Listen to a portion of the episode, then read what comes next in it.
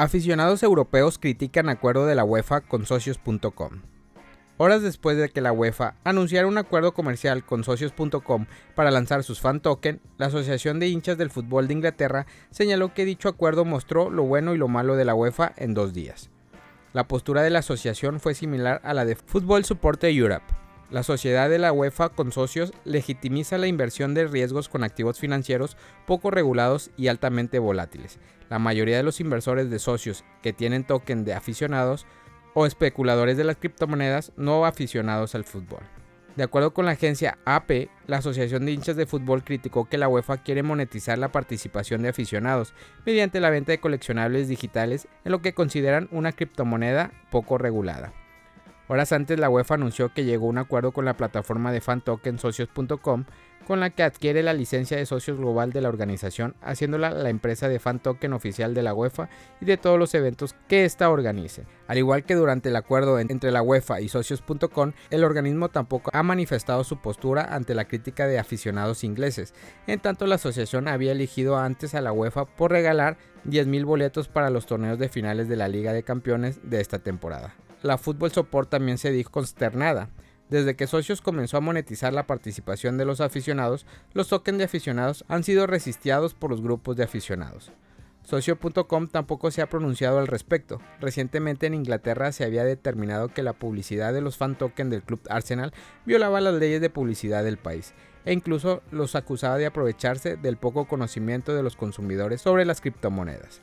La idea es que el acuerdo hará a Socios.com el patrocinador oficial de la Europa de la UEFA Champions League, la UEFA Europea League, la UEFA Conference League y la UEFA Super Cup, los cuatro torneos de clubes más importantes del continente, mientras en el caso de Estados Unidos el acuerdo de los socios solo incluirá el patrocinio de la Champions y la Supercopa de Europa y durará del 2022 hasta el 2024.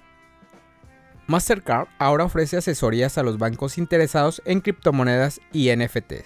El gigante financiero Mastercard comenzó a ofrecer servicios de consultoría a bancos y comerciantes interesados en el comercio con criptomonedas y los tokens no fungibles. Extiende también su área de acciones a los bancos centrales que tengan interés en la moneda digital. La empresa indicó que su oferta de asesoría que va desde la educación inicial, la evaluación de riesgo y el desarrollo de estrategias de criptomonedas y NFT en todo el banco, incluyendo lo relacionado con tarjetas de criptomonedas hasta el diseño de programas de fidelización de criptoactivos.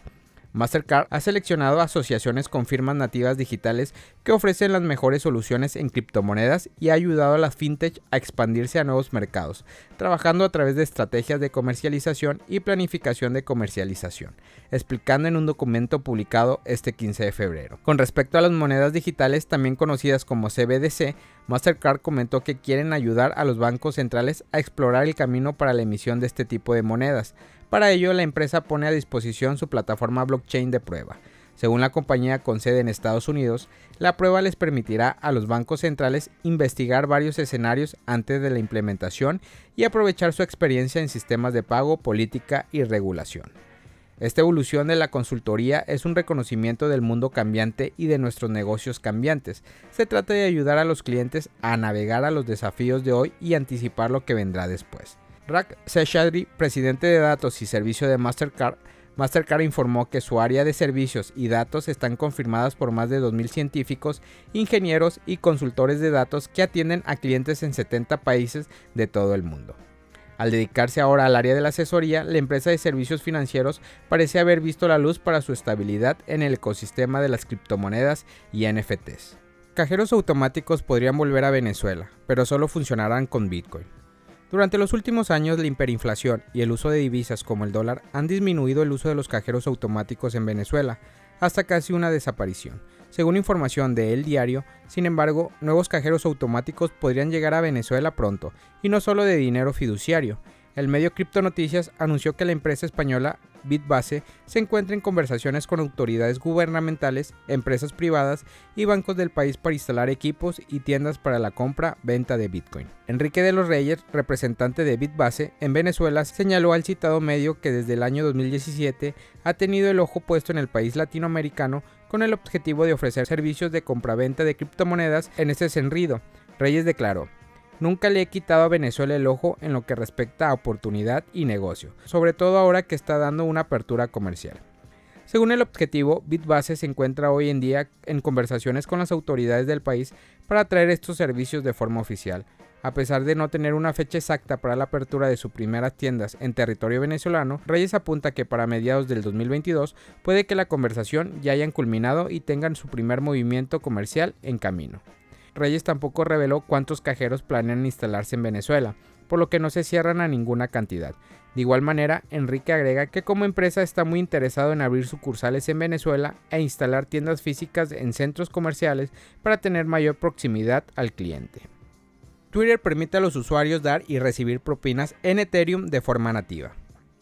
En septiembre del 2021, Twitter habilitó los pagos con Bitcoin como la primera opción de pagos con criptomonedas disponibles a través de su tarro de propinas.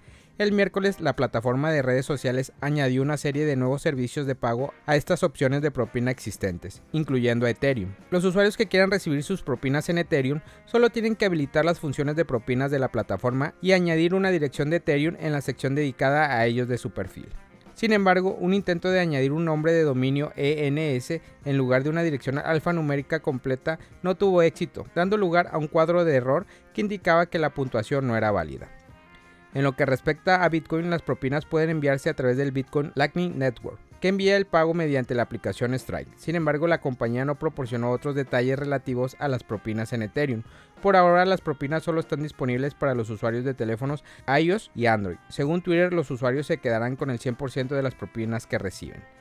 La compañía declaró que las propinas pueden utilizarse para mostrar apoyo, mostrar agradecimiento, ayudar o recompensar a quien quieran, desde creadores emergentes y periodistas hasta anfitriones de Twitter Space. Otros servicios del pago son Cash App, Patron y Venmo.